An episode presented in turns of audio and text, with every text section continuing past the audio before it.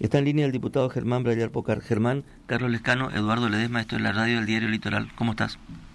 Hola, ¿cómo andan, cómo andan todos? Buenos días. Buenos días.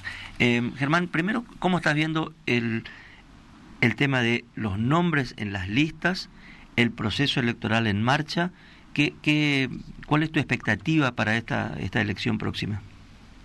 Bueno, eh, a ver, me parece que es una elección de medio término que al final de la campaña o 20 días antes de las elecciones va a terminar de suscitar la atención del electorado en las listas legislativas particularmente. Sí creo que, y sobre todo en las ciudades más chicas, en los pueblos, eh, se vota mucho a la persona y eso ya...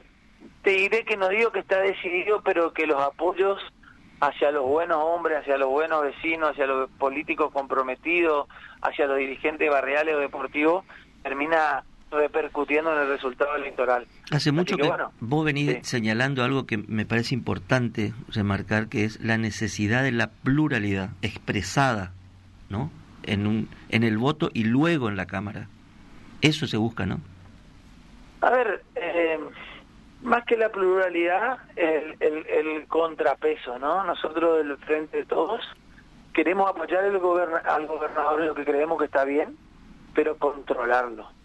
Nos parece que desde que sacó setenta y pico por ciento de votos, está peor o no ha mejorado la cosa. Evidentemente la suma del poder público del gobernador no, no lo ayudó, ¿no? Piensen, pensemos qué ha pasado después, en este año y medio desde, su gran triunfo, ¿no? Desde incendios no previstos, sin brigadas, eh, salarios muy retrasados, en muchas... A ver, el gobernador objetivamente hoy su gobierno no está tan bien visto como anteriormente. Y eso porque tuvo la suma del poder público, y nos parece muy importante, no solo la pluralidad, sino el, equilibrio democrático de que haya un espacio alternativo fuerte y en consolidación.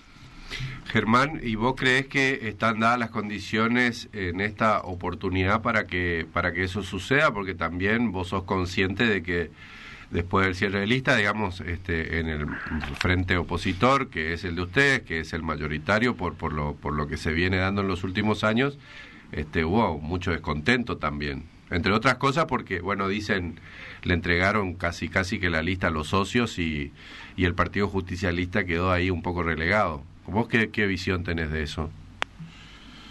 A ver, eh, en todos los cierres siempre hay ruido en cualquier en cualquiera de los frentes. ¿eh? Yo estuve en la sesión en Goya hablando con, y las caras de los diputados de ECO que se quedan afuera no eran las mejores y sé que hubieron mucho que hubo mucha repercusión. La diferencia es que muchos medios que se encargan de, de, de poner nuestros trapitos al sol nunca se encargan de los trapitos de ECO y bueno, son las reglas de juego.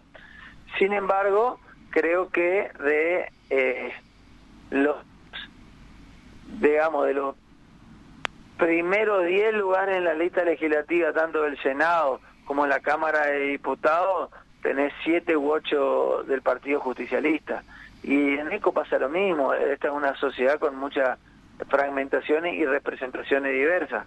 Por otro lado, uno, ¿no? Eh, voy a hablar del caso de lo que me incumbe como referente del Frente Renovador. Nosotros estamos en esta alianza desde el 2017.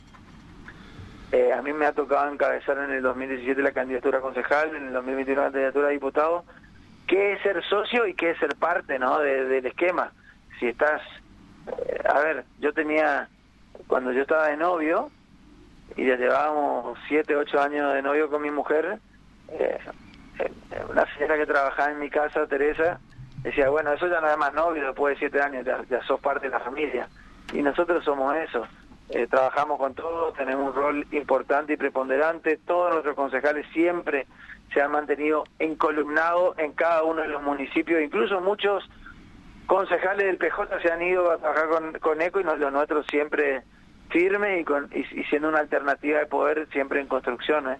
Así que eso no me preocupa. Sí, estoy seguro que vamos a hacer una gran elección y vamos a mejorar nuestro guarismo porque tenemos un conjunto, una renovación muy importante en nuestra lista, hombres y mujeres que realmente eh, vienen trabajando y militando calladitos de atrás, muy capaces, contra una lista de eco que tiene más olor a naftalina que a, Margarita.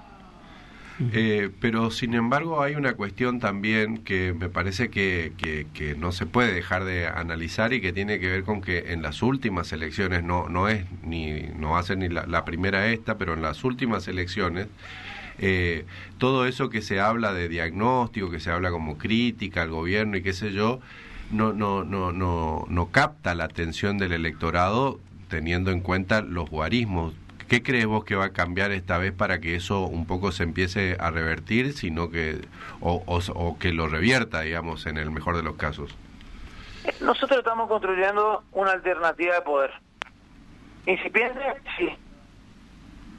Que tiene que enamorar a muchos correntinos, sí. Pero me parece que en esta elección eh, también yo me lo que se está plebiscitando es si queremos que vuelva Ricardo Colombia al gobierno provincial o no, ¿no? Me parece que ese es un debate que por ahí los medios no están dando y saben que en Encuentro por Corriente está. Germán, pero y si la gente, pero y si la gente vota eso, Germán, si la gente vota eso, ¿es problema de los medios? No, no, no, no, no, yo no estoy, yo no le echo nunca la culpa a nadie de las cosas. Evidentemente la conducción del Frente de Todos ha tenido problemas en la anterior elección para para consolidar una propuesta provincial innovadora, un proyecto de poder yo era concejal, ahora soy diputado y a partir de hoy me hago cargo de las generales de, lo que comprende este armado. Sí, en este armado sí he tenido voz y voto en el anterior, muchísimo menos, ¿no? Entonces, han habido errores y la pandemia también hizo que, que la cancha, que de por sí siempre en cualquier lugar del mundo la, oficial, la oposición tiene la cancha inclinada, con la pandemia fue esa, esa cancha inclinada fue absolutamente casi de 90 grados porque uno no se podía juntar con el vecino, nosotros mismos como dirigentes sociales y políticos no podíamos tener reuniones más de seis personas y costó mucho hasta generar un marco de alianza. Pero es cierto que en la última elección no, no fueron los resultados que esperamos, pero también es cierto que hoy hemos entendido el mensaje, hemos puesto todos nombres eh, que la, la elección, la, la boleta ni uno de nuestros candidatos renueva, son todas son todos caras caras nuevas que estamos proponiendo a la sociedad que además tienen experiencia y, creo que nada que bueno se pondrá en vista eso a una boleta que tiene más de 20 años. Con su acierto y su errores me parece que estamos plebiscitando más que un gobierno un gobierno estamos plebiscitando si queremos volver al ricardismo o empezar a hablar de nuevas caras que empiezan a asomar en el firmamento. Ahora te hablo de la campaña propiamente, ¿cómo, cómo se hace? Porque bueno, vos además sos representante del el hombre más poderoso de la Argentina hoy, que se llama Sergio Massa, eh, y es el ministro de Economía, pero justamente la economía es un problema hoy. ¿Cómo, cómo, cómo se hace para, para hacer campaña o de esos temas este, no van a hablar? usted ¿Cómo, cómo es el asunto? A ver, eh, la economía viene en problemas hace seis años. Eh, nosotros, y fundamentalmente Sergio, tomó un escenario muy complicado por la pandemia, la guerra, la sequía, que no son excusas, pero pero la verdad que, que, hay que explicar a la gente que estamos haciendo el esfuerzo. Y sí, yo como lo explico, básicamente hoy hoy porque estamos por ahí alquilando algunos locales para hacer campaña en cada localidad. A pesar de la dificultad económica, nosotros tenemos una visión de país en la cual estén todos los correntinos adentro. ¿Qué quiero decir con esto? Que a pesar de que por ahí la rentabilidad del comerciante que me está escuchando no cierra tanto como querría, no hay un solo local para poder alquilar en la provincia. Y esto se repite en todo el país. Y esto porque nosotros queremos estabilizar la economía y lo estamos haciendo. Eh, a pesar de esta sequía que cuando estaba todo más o menos encarrilándose, se está extendiendo mucho más que hasta lo que las previsiones meteorológicas eh, imponían, no dejamos a nadie afuera. El, intento estabilizador del macrismo, que hoy Macri con otra cara de Bullrich, de la reta, etcétera, dejó un pendal de pymes cerrada, un pendal de, de comercio encerrado y la verdad que si bien los resultados no son como nosotros querríamos, tenemos la tranquilidad de que se están haciendo los esfuerzos y que para nosotros todos los argentinos cuentan. Y la verdad que si a nosotros, eh, mucho del electorado, al menos hoy en la percepción inicial, no nos están acompañando, esos votos no han ido a la alternativa que representa eh, el oficialismo provincial, que es Colombia y, y, toda esa gente que está gobernando hace 20 años, sí, porque la verdad que el cadáver, como se puede decir, como se dice normalmente, el cadáver de Junto por el Cambio gobernando o de Macri todavía está caliente y la gente se acuerda el desastre económico y social que nos dejaron y por eso perdieron tan abrumadoramente. Ellos tampoco han crecido porque la gente sabe que no son la alternativa. Entonces, entonces eh, tenemos una oportunidad de mejorar la economía primero y pedirle a los argentinos que, que, acompañen al frente de todos y en este caso si le toca ser Sergio candidato a presidente a Sergio que la verdad que es la persona no lo digo lo digo la buena la mala que, que tiene la dosis justa de, experiencia, juventud relativa, 50 años, cumple 51, hoy el cumpleaños Sergio.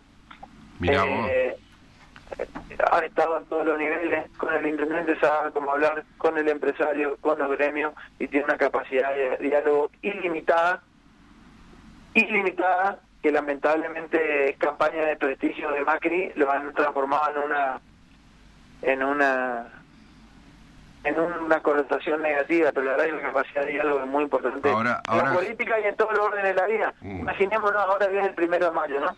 O el domingo, en una familia.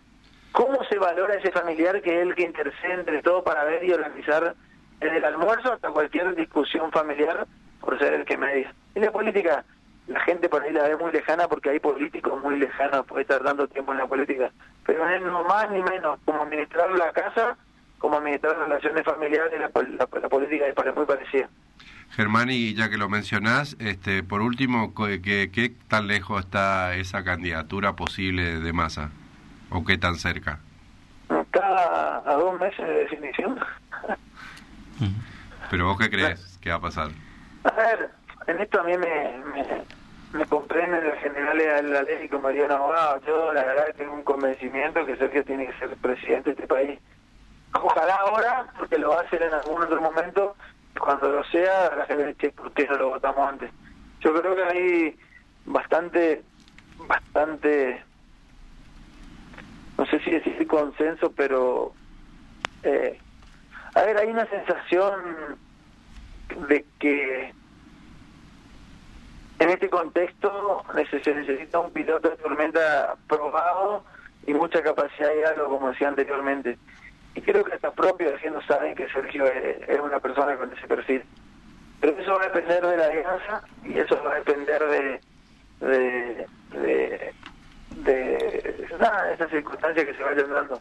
La alianza tiene muy buen consenso, me parece que lo que está más complicado es la familia, los hijos que no tienen muchas ganas que se candidato a presidente.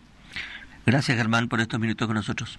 Bueno, un fuerte abrazo a todos, feliz, feliz, buen fin de semana y muy feliz al trabajador a todos los que están escuchando. Igualmente. Germán Brayal Pocar hablando de todo con nosotros.